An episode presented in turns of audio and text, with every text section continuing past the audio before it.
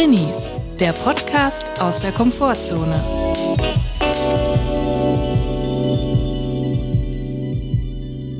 Hallo Leute, herzlich willkommen bei Drinnies. Es gibt eine neue Folge. Hier ist sie. Hallo, grüß euch. Und direkt ein Disclaimer vorab. Es kann sein, dass im Hintergrund immer mal wieder Karnevalslieder zu hören sind. es ist nämlich eigentlich Karneval in Köln. Wir wohnen ja in Köln. Wir nehmen den Podcast hier auf dem Dachboden auf.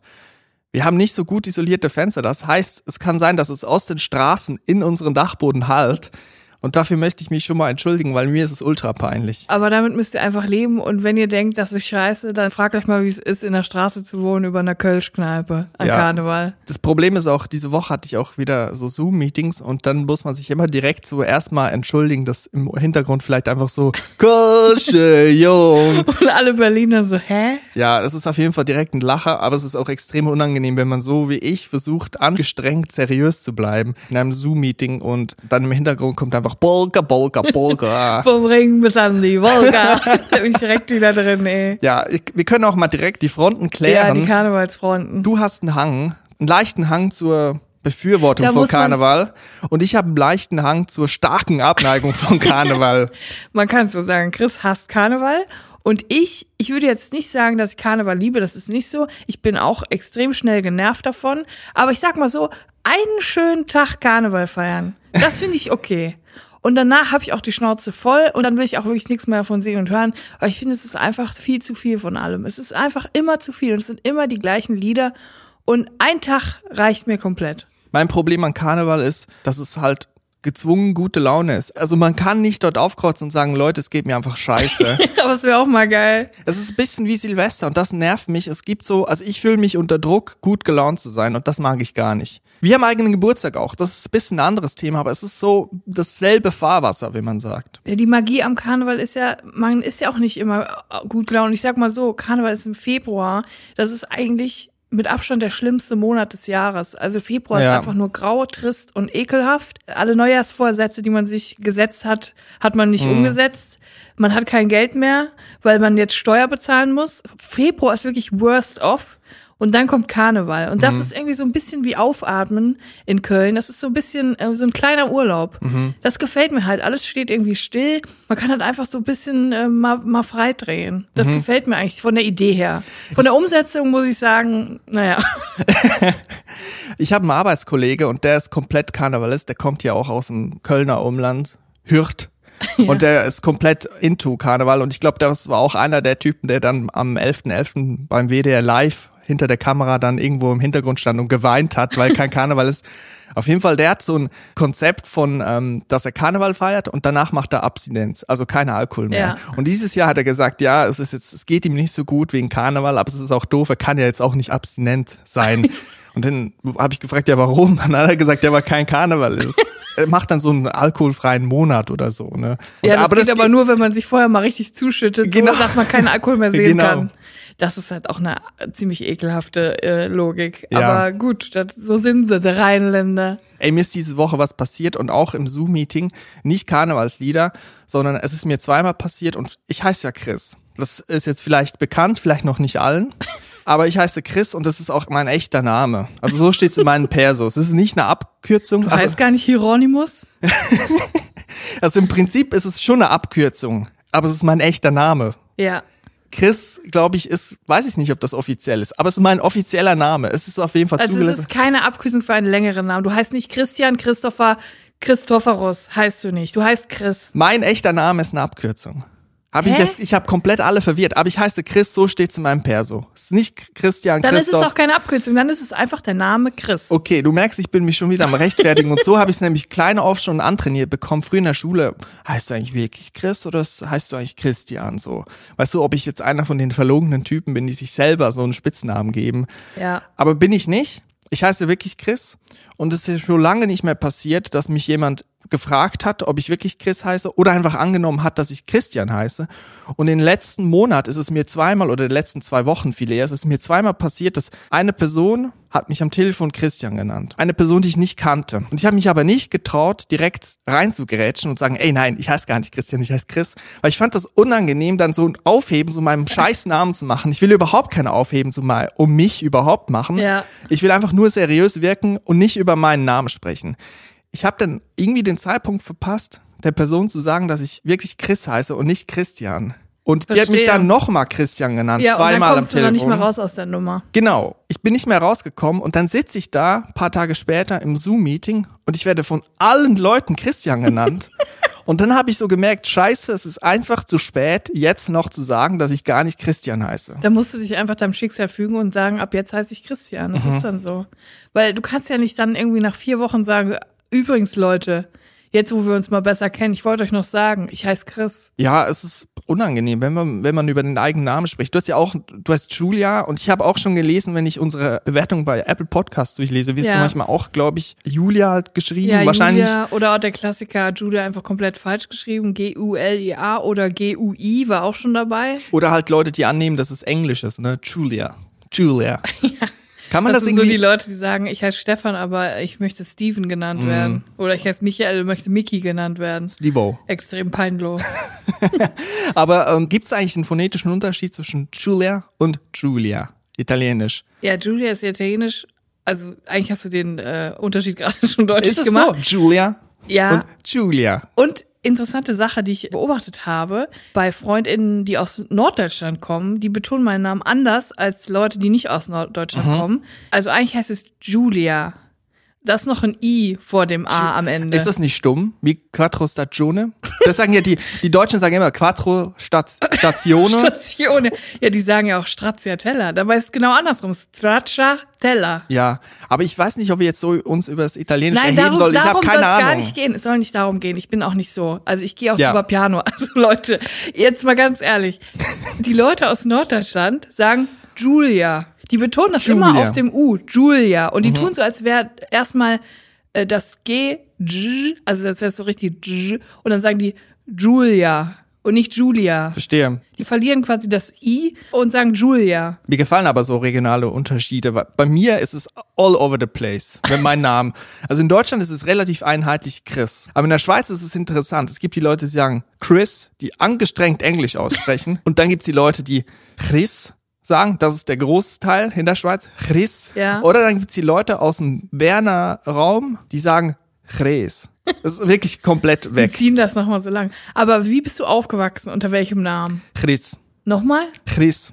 Bottomline, ich wollte eigentlich nur sagen, dass ich den Moment verpasst habe, Aufklärung um meinen Namen zu betreiben, weil es mir unangenehm ist, eigentlich über meinen Namen zu sprechen. Aber ganz gut, ich möchte auch diesen Podcast ab und zu nutzen, um Sachen klarzustellen, die ich zwischenmenschlich nicht hinkriege. Zum Beispiel auch letzten Donnerstag hat mich eine unbekannte Nummer angerufen nachmittags. Ich habe sie nicht zurückgerufen und ich habe mich auch nicht getraut, eine SMS zu schreiben. Also die Person, die mich letzten Donnerstag Nachmittag zwischen 15 und 16 Uhr angerufen hat, die kann mir gern schreiben und sagen, wer bist du? Ich kenne dich nicht und sag, um was es geht, weil du, die Person hat einfach angerufen und nicht mehr keine Meldung. Ich no weiß nicht, was Absolutes No-Go. Das erste, was man macht, die Nummer googeln. Wenn man nicht bei Google findet, ja. wer es ist, dann fragt man seine FreundInnen, ob jemand was weiß, kennt jemand die Nummer.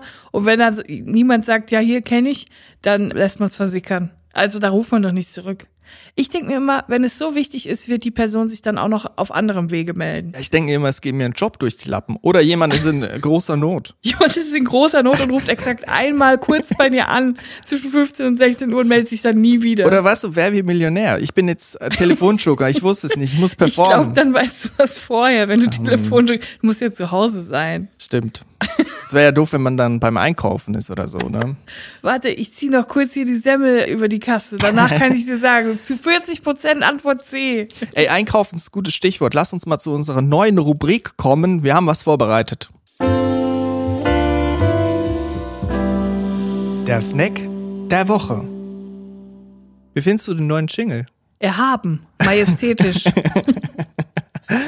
Ich habe mir überlegt, wenn wir jetzt nicht ein Podcast wären, sondern eine Fernsehsendung, dann würde diese Rubrik auf Arte laufen, so spät abends ja. unter der Woche. Drei Uhr nachts. Genau, eigentlich. und dann mit so mit gelben Untertitel. Ja. So Film Noir schöner Insight zu dem Making of Jingle. Wenn Chris sagt, ich muss mal kurz hoch und dann verschwindet er auf dem Dachboden und plötzlich höre ich dann so, wie er heimlich mit seinem Saxophon Smooth Jazz spielt, dann weiß ich, dass er schon wieder irgendwas äh, im Schilde führt und wahrscheinlich an einem neuen Jingle arbeitet. Ich finde es gemein, dass du Smooth Jazz sagst, weil du weißt genau, dass du mich damit treffen kannst. Ja, das ist einfach diese ähm, Zahnarzt- und Kieferchirurgen-Jazz-Musik. Alle Leute, die Smooth Jazz spielen, hast du ja auch schon mal gepostet, sehen immer aus wie ZahnärztInnen. Ja, es ist oft so. Weiße Kleider, so Mykonos bisschen. Mykonos. Das ist auch nie klar, Mykonos oder Zahnarzt. so geil, so Hilfe, mein Freund spielt heimlich Smooth Jazz auf dem Dachboden. So, jetzt aber mal zu dieser Rubrik Snack der Woche. Hier wollen wir mal immer wieder was zu essen vorstellen, weil als Trainee muss man sich ja mit den besten Snacks der Welt versorgen. Man muss sich ja verschanzen. Wir haben ja schon oft erklärt, wie wir das machen, wenn wir auf Reisen sind oder wenn wir auch zu Hause sind. Man muss ein gutes Arsenal an Snack-Geheimwaffen haben.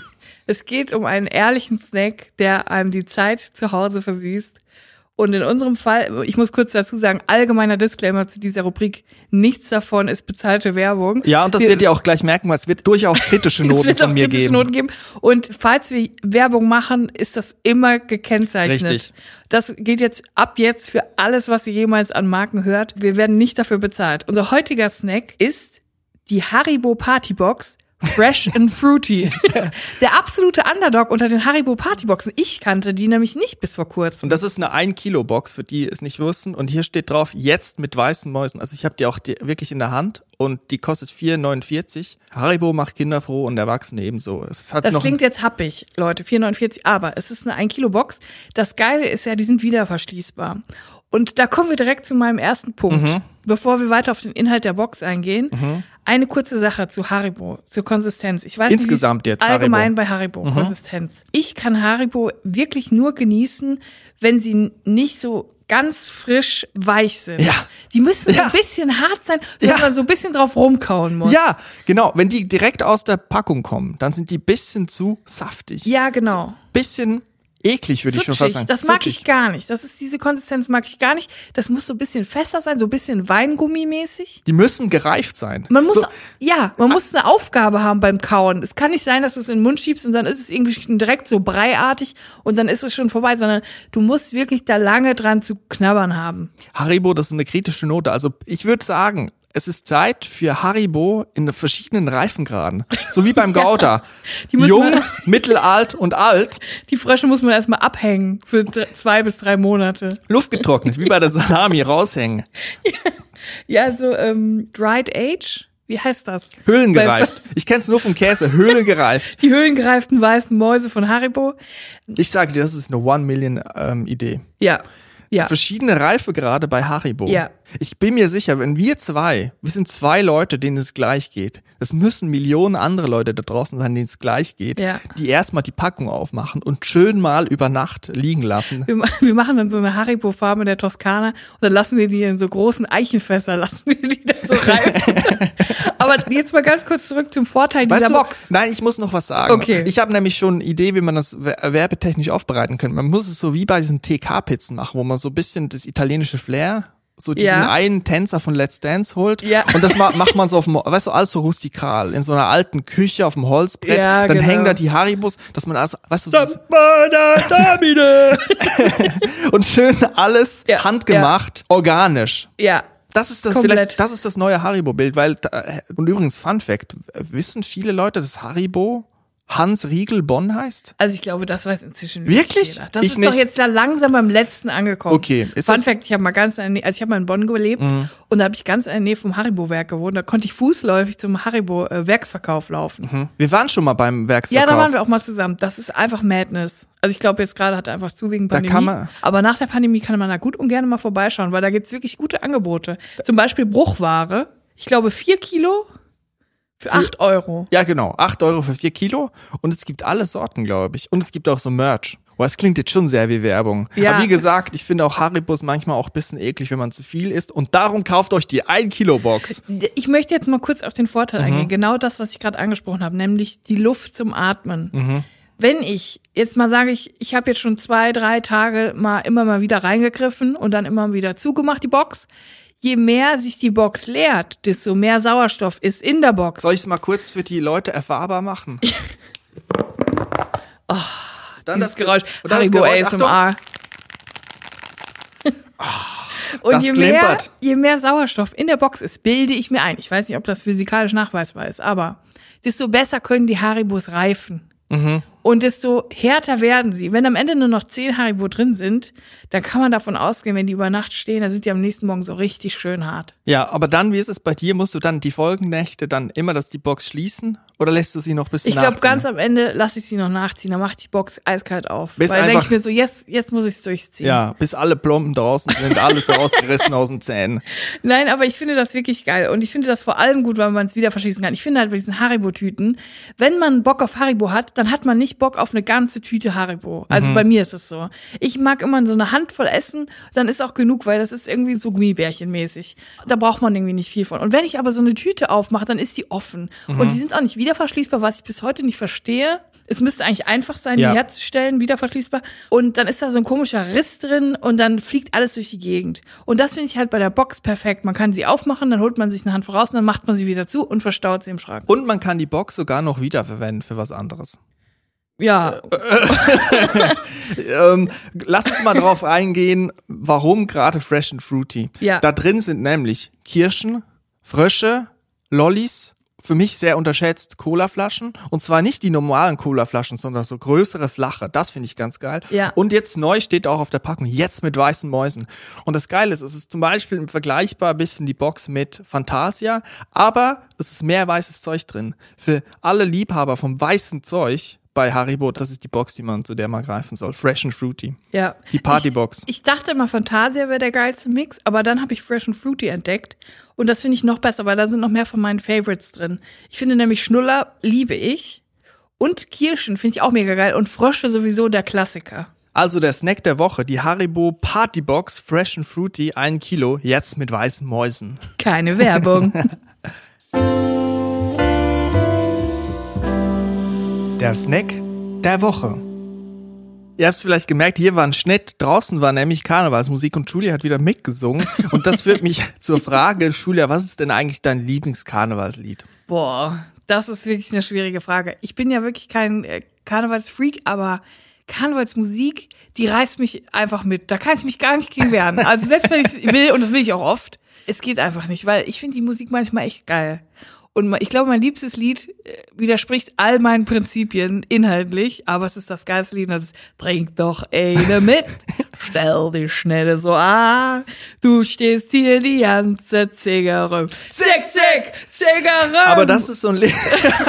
Da hat man direkt gute Laune. Auch wenn dieses, ja. komm jetzt, ich du trinkst jetzt dieses scheiß Bier, machst jetzt einfach mit und bist jetzt mit uns fröhlich. Total Banane. Aber das Lied ist einfach geil. Ja, das sieht man auch viele Boomer-Herren dastehen und haben Tränen in den Augen bei Ja. diesem Lied. Trinken. Ich liebe trinken. Und der eine kann nicht mittrinken. das Schöne an dem Lied ist ja, es geht ja um einen Herrn, der vor der Kneipe steht und kein Geld hat. Ja, und das ist das Schlimmste für Männer, andere Männer, die kein Geld haben, weil sie und, und, und kein Bier kaufen können. Ja, und dann ist aber wirklich so diese Solidarität und wir legen alle zusammen, damit jeder eine schöne Zeit haben kann. Mhm. Das ziehe ich mir so da raus. Eigentlich geht's darum, zusammen zu saufen. Aber ich finde einfach diesen Gedanken schön, komm, alle, wir sind jetzt eine große Family. Wir nehmen uns jetzt alle in den Arm und schunkeln ein bisschen und äh, trinken uns einen Schluck und dann ist alles wieder gut. Ich habe wirklich so eine Stadt, habe ich noch nie gesehen, die so nah an komplettem Exzess Lachen ist und dann komplett Wein auch. Ja. Also diese, die, das ist, Köln ist auch eine Stadt der Extreme, finde ich. Ja, Köln ist halt auch eine Stadt, die man sich tatsächlich auch wortwörtlich schön trinken muss. Das ist ja auch so. Also es ist halt eine hässliche Stadt. Das sagt man ja immer wieder. Die Leute sind halt cool. Weil Leute, die in einer hässlichen Stadt freiwillig wohnen, müssen eigentlich cool sein, um das zu ertragen, müssen es sich schön machen. Und ich glaube, der Karneval dient auch ein bisschen so als Kompensation von der nicht vorhandenen schönen Stadt. Ja, mir gefällt's hier. Aber wenn ich mal genug von Köln habe, dann flüchte ich mich auch in Sims rein. So wie aktuell wieder. Ich spiele sehr viel Sims gerade. Ja. Und mir ist aufgefallen bei Sims, ungleich jetzt Kölns, ist Sims eigentlich sehr leistungsorientiert. Also eigentlich ist es ja Sims ist so als wholesome Spiel bekannt. Ich denke mal, viele Drinis spielen das. Man kann sich so flüchten in ein anderes Leben flüchten. Ja. Man kann Träume ausleben. Man kann vor allem extrem leicht auf Knopfdruck eigentlich sauber machen und ähm, es ist alles total einfach. Man kann sich total schön einrichten und ähm, das ist eigentlich so ein bisschen satisfying, wenn, wenn man das spielt. Boah, es hat voll lange gedauert bei Sims, bis ich gecheckt habe, dass man nicht immer den Sim zum Müll schicken muss, um aufzuräumen, sondern dass man Müll einfach in den Müll ziehen kann, ja, im Mülleimer. Das, ist das, Beste. Das ich, ja. Oder manchmal auch Sachen einfach ins Inventar ziehen, wenn irgendwas Schrott oder eklig ist, einfach ins Inventar ziehen, aus den Augen, aus dem Sinn. Das finde ich auch eine gute Funktion. Das hätte ich gerne im echten Leben, so ein Inventar. Obwohl habe ich eigentlich so eine also Abstellkammer, wo alles reinkommt. Ja, aber Sims ist ein wholesome Spiel das ist das Image, aber ich finde, es ist auch sehr leistungsorientiert, weil man muss immer gucken, dass die Balken immer im grünen Bereich sind. Man muss immer gucken, die Person muss fit sein, muss Sport machen, ja. die muss ausgeruht sein, muss Spaß haben auf Knopfdruck, ja. muss Liebe erfahren, alles. Es muss immer, die Balken müssen voll sein, weil sonst scheiterst du. Und das finde ich echt äh, ja, Belastung. Ich, ich merke auch, also je länger ich Sims spiele, und das mache ich ja auch sehr oft, dass ich dann dazu neige, schon so, äh, ich will die natürlich immer alle glücklich haben, deswegen bin ich die ganze Zeit nur am Ackern. Ich bin dann immer, jetzt Punkt um sieben muss ich dann duschen, dann muss ich kochen, dann muss ich essen, dann muss er das noch machen, ja. sich entspannen. Also es gibt einen mega krassen Tagesablauf. Ja. Und ich habe sogar jetzt, das ist mir neulich erstmal aufgefallen, wie Banane das eigentlich ist. Ich habe angefangen mit Meal Prepping bei Sims. ich habe eine Person in der Familie zehn von zehn Punkten lernen lassen im Kochen ja. und Gourmet kochen, also mhm. richtig krasse Köchin war sie dann. Und dann habe ich sie für die ganze Familie für die ganze Woche vorkochen lassen. Das heißt, ich habe abgewartet, bis ihr sehr gut ging. Dann habe ich sie den ganzen Tag in die Küche gestellt, ein Gericht nach dem anderen in Partygröße wohl bemerkt für acht Personen zubereiten lassen und die ganzen Sachen dann in den Kühlschrank gezogen. Und die halten sich richtig lang im Kühlschrank. Und dann habe ich die ganze Familie davon essen lassen für Tage. Also wie krass ist das denn? Jetzt fange ich schon bei Sims an, Sachen Meal Prepping zu betreiben. Ja, vorkochen. Ja, wirklich. Ich habe die vorkochen lassen. Und so. Das ist doch eigentlich nicht der Sinn von einem Spiel. Es soll doch eigentlich ähm, lustige Sachen erleben, Spaß haben, Sachen, die man nicht im echten Leben macht. Ja, was ist eigentlich das Ziel bei Sims? Es gibt ja kein richtiges. Das, das, das Ziel cool. ist doch, die, die Balken immer im grünen Bereich zu haben, dass die Leute happy Nein. sind, fit, geil aussehen, reich sind, geile Hütte.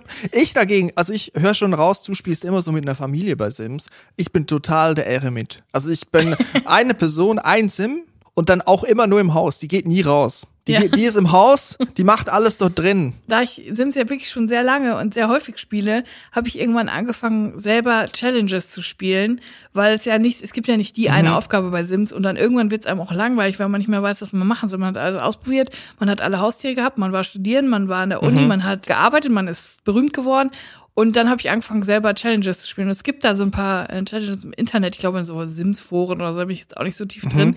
Das ist auch nur angelehnt an irgendeine Challenge, die es wirklich gibt. Die heißt Legacy Challenge.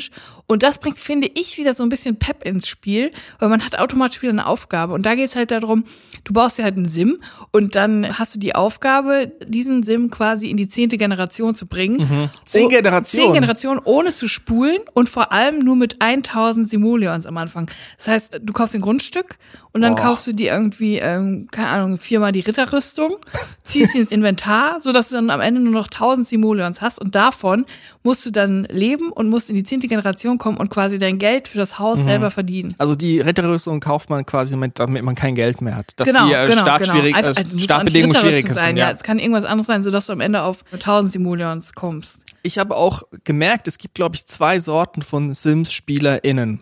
Es gibt die Leute, die sich selber spielen. Das habe ich als Jugendlicher oft gemacht. Ja. Sich selber irgendwie nachbauen, sich selber spielen. Und es gibt die Leute, die gezielt andere Charaktere erschaffen. Ich spiele ja. auch gerne mal so eine prominente Person. Ich habe mir auch schon mal Conny Reimann gebaut.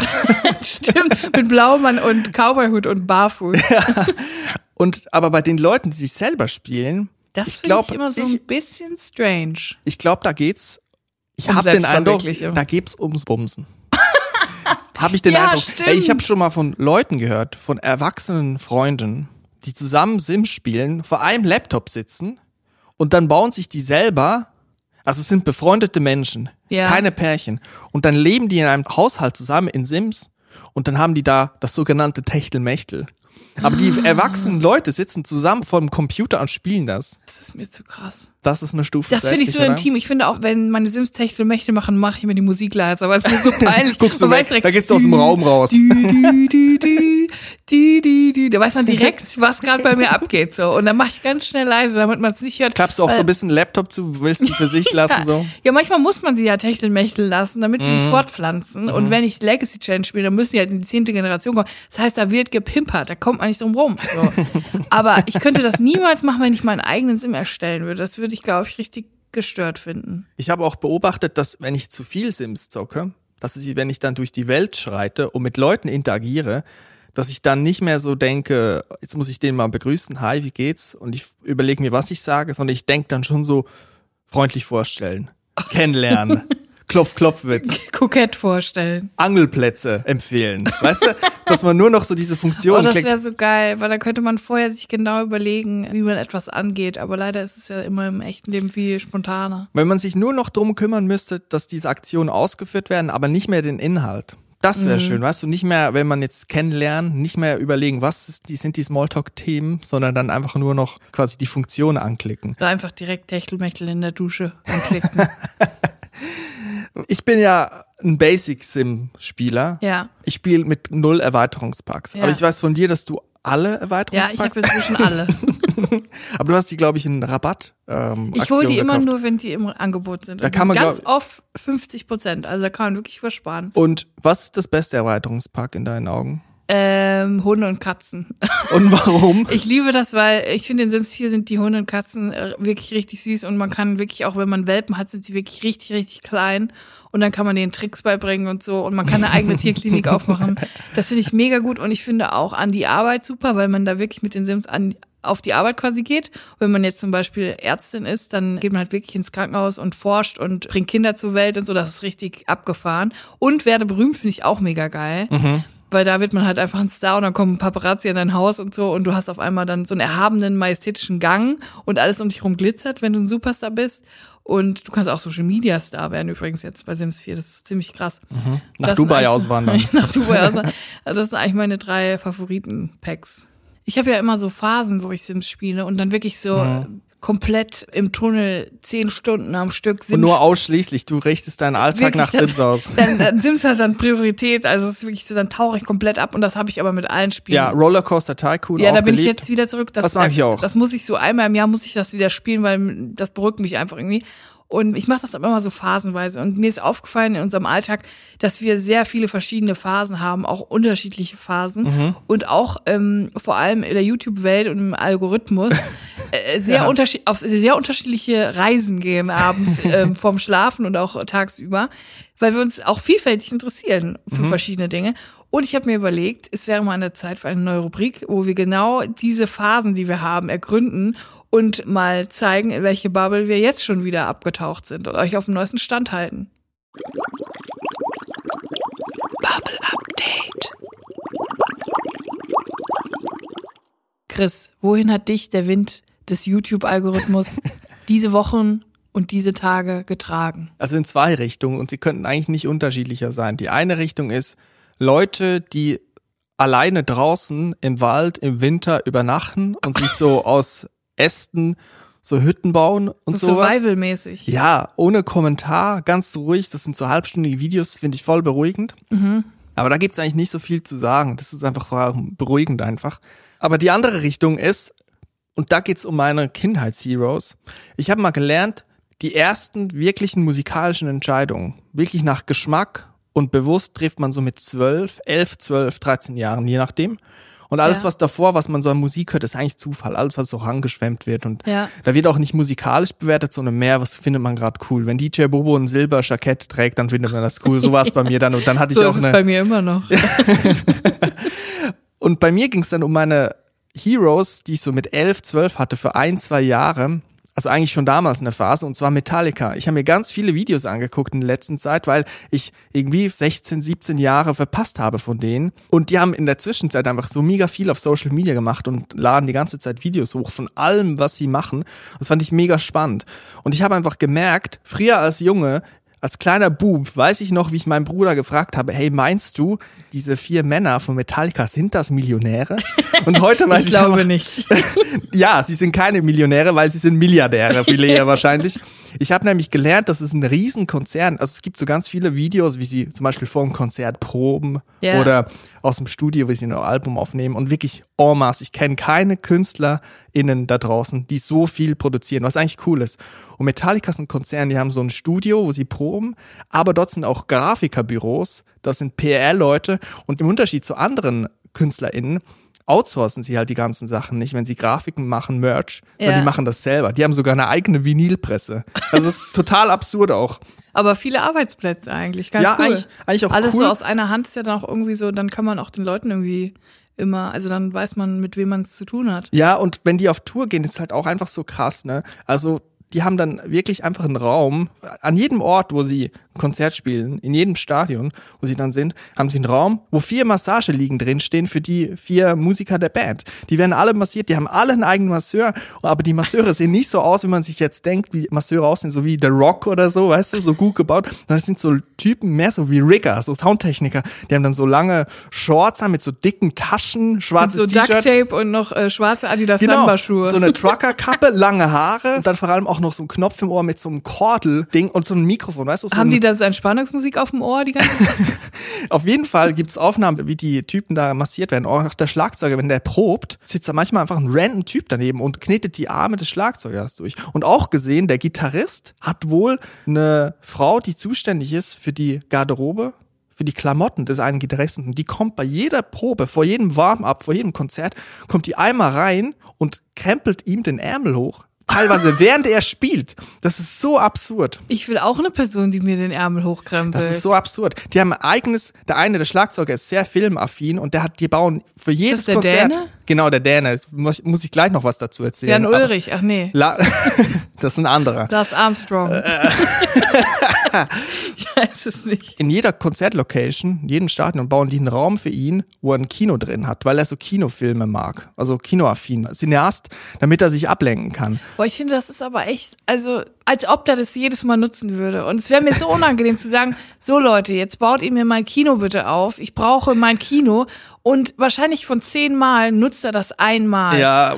Und dann diese ganze Arbeit, die einfach für die Tonne ist, nur falls der Künstler einen, ja, das Ding ist halt, die sind halt, von Trier Film nein, das, das Ding sind halt, die sind halt echt lange auf Tour. Und natürlich wollen, wollen sie die besten Umstände und die haben ja auch einfach persönliche Probleme, halt, die sind alle irgendwie einfach irgendwie kaputt, ne? Und die wollen ich sich auch natürlich persönliche so, Probleme. Ja klar. Ich habe auch kein Kino. Und ich, ja klar, ich komme da auch gleich darauf zu sprechen. Es gibt nämlich so eine Doku 24 Stunden mit diesem Lars Ulrich und das ist so geil. Dann kommt der von der Bühne der hat wirklich gespielt, steht vorne an den Bühnenrand, sagt, hey, danke, Kanada, glaube ich, das Konzert war in Kanada.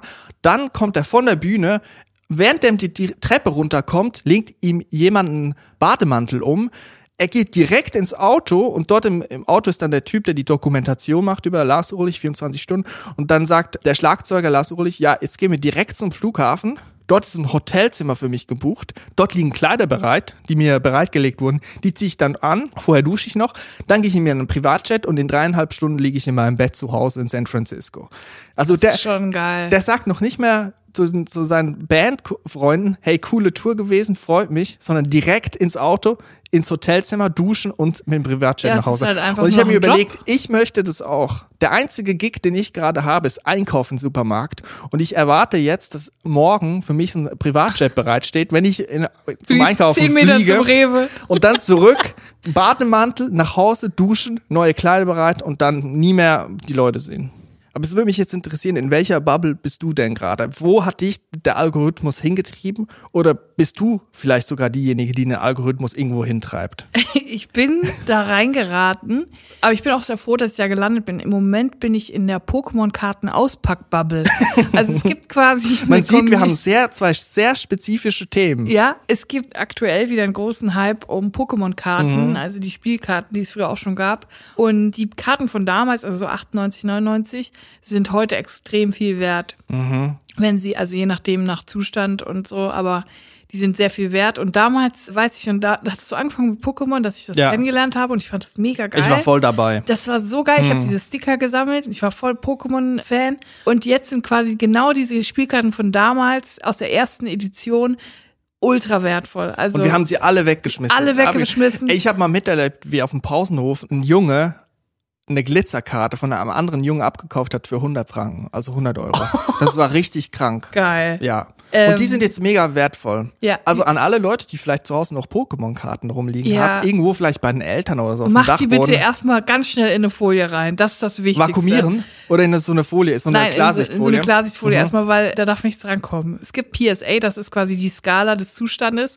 Die geht von 1 bis 10 und 10 ist makellos am wertvollsten. Aber was kostet denn? Also was ist so eine äh, Karte wert? Was, also es ist ganz reden wir das von 10 Euro? Es ist von oder? 99 Cent bis, und ich glaube, die teuerste von den deutschen Karten ist aktuell ungefähr ich will jetzt nichts Falsches sagen, ungefähr 40.000 Euro. Und aber das ist nur Deutsch, ne? Das ist ein sehr nischiger Markt, weil es ja nur für Deutschland gilt. Aber die englischen Karten, das ist richtig krass. Da habe ich ein Video gesehen. Da hat er ein altes Booster Pack, also quasi eine komplette Packung aus der ersten Edition mhm. aufgemacht. Und der hatte die wertvollste Karte, die es aktuell gibt. Mhm. Und das ist Holo Glurax, glaube ich. Ja. Ja. In Holographic, in makellos, 10 von 10. Und die hat er verkauft für 369.000 Dollar. also wirklich so eine so kleine absurd, Karte, die oder? damals wahrscheinlich 50 Cent gekostet hat. Aber das ist so absurd. Komplett absurd, aber auch irgendwie geil. Ja. Also ich habe direkt gute Gefühle, wenn ich sehe, wie diese Karten ausgepackt werden. Mhm. Diese Pokémon, ich kenne die alle noch.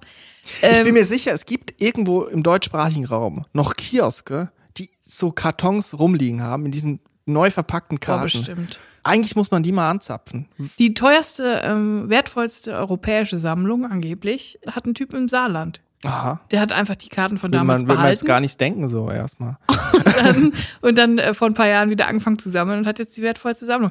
Und da denke ich mir so, boah, hätte ich mal alles aufbewahrt, was ich als Kind so gesammelt habe. Mhm. Das wäre jetzt bestimmt wert. Boah, ich gucke, glaube ich, noch mal bei meinen Eltern, ob da irgendwas auf dem Dachboden liegt. Dann gehe ich damit zu Sven Deutschmannek und dann ja. verkaufe ich die. Klurax Holo. Und dann bin ich auch Milliardär, so wie Lars Ulrich. Ja.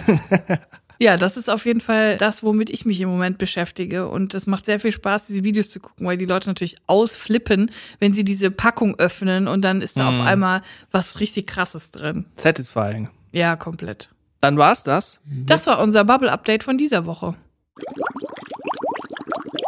Bubble Update.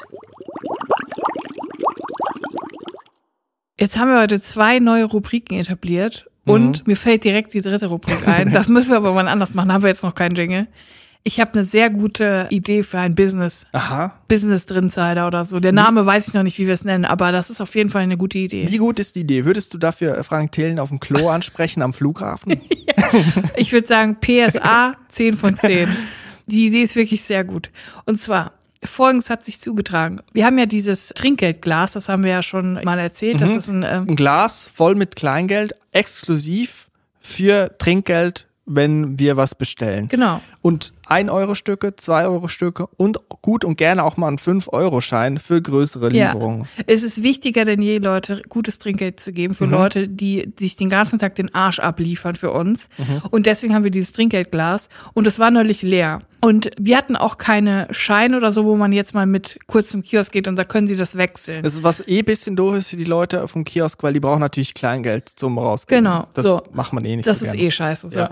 Also der Weg hätte sein müssen, wir stehen auf, ziehen uns an, gehen mit unserem Portemonnaie zu einem EC-Gerät und holen Geld von der Bank. So. Mhm. Und dann musst du damit was kaufen damit du dann Rückgeld kriegst. Oder du gehst zur Bank, was ich gelesen habe, und lässt sich dort wechseln. Man kann ja so Münzgeld rollen. Genau, da musst du aber zu einer Bank gehen, wo die auch wirklich besetzt ist, wo Leute arbeiten. Kurzum, ich hatte keinen Bock rauszugehen. Absolut du auch Bock. nicht. Nein, kein und Bock. Und du bist, glaube ich, auf eine Idee gekommen dann. Dann hatte ich die Idee und dann dachte ich so, wir sind doch 2021, ist doch ganz klar, was wir machen. Wir bestellen online Kleingeld. und ich dachte, das wäre bestimmt völlig normal, dass man bei seiner Sparkasse oder Bank oder wo auch immer man ist, einfach so Rollen Kleingeld bestellen kann. Ich dachte so, du kannst ja auch Goldmünzen bestellen. Mhm. Das ist mhm. doch ganz normal, dass man sowas bestellen kann. Ja, Pustekuchen, das gibt es nicht. Und dann habe ich, ich habe genau eine Seite gefunden und die haben ein 2 Euro Stück für 8 Euro verkauft. Ja, ich gesagt, nee, das ist mir zu blöd. Das klingt nach einem guten Modell. Zwei Euro Stücke für acht Euro verkaufen. Ich habe mir wirklich gedacht, es muss sich lohnen, deswegen verkaufst du jetzt für 100 Euro 50 2-Euro-Stücke. Und damit machst du das Glas randvoll und dann mhm. hast du wirklich für richtig lange wieder ja. Kleingeldvorrat. Verstimmt so für drei auch, Wochen. Ja, dann musst du auch nicht den Kioskbesitzer immer nerven für drei Wochen, ja, für drei Wochen Essensbestellung. Ja. Dann musst du auch nicht den Kioskbesitzer nerven, wegen, können sie mal wechseln und so. Ja. Du hast einfach deine Ruhe, du hast dieses Kleingeld und du hast es einfach auf einem guten Wege dir besorgt. So, Pustekuchen gibt es nicht. Es gibt keinen Kleingeld-Online-Shop. Warum hm. nicht?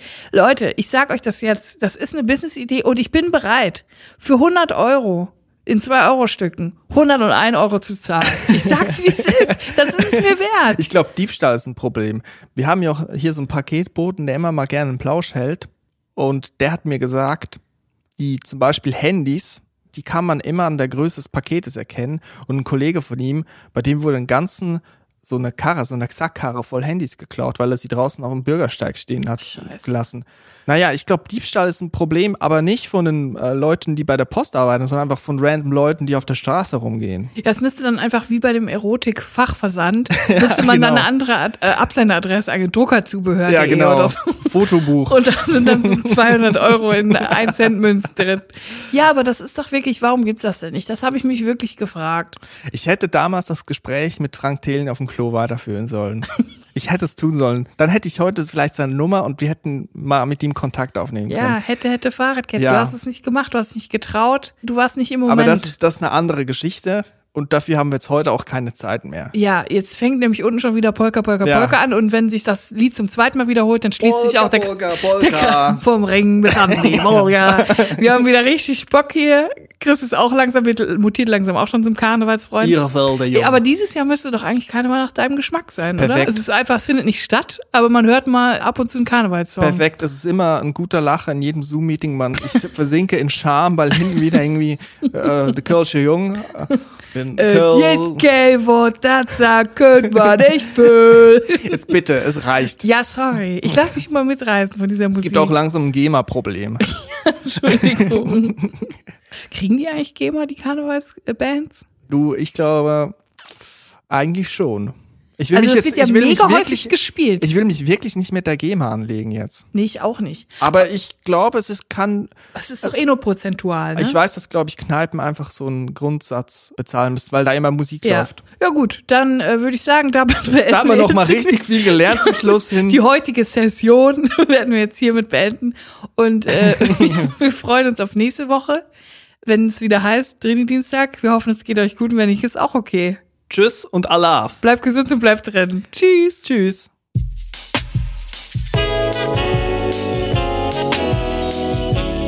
Drinnies, der Podcast aus der Komfortzone.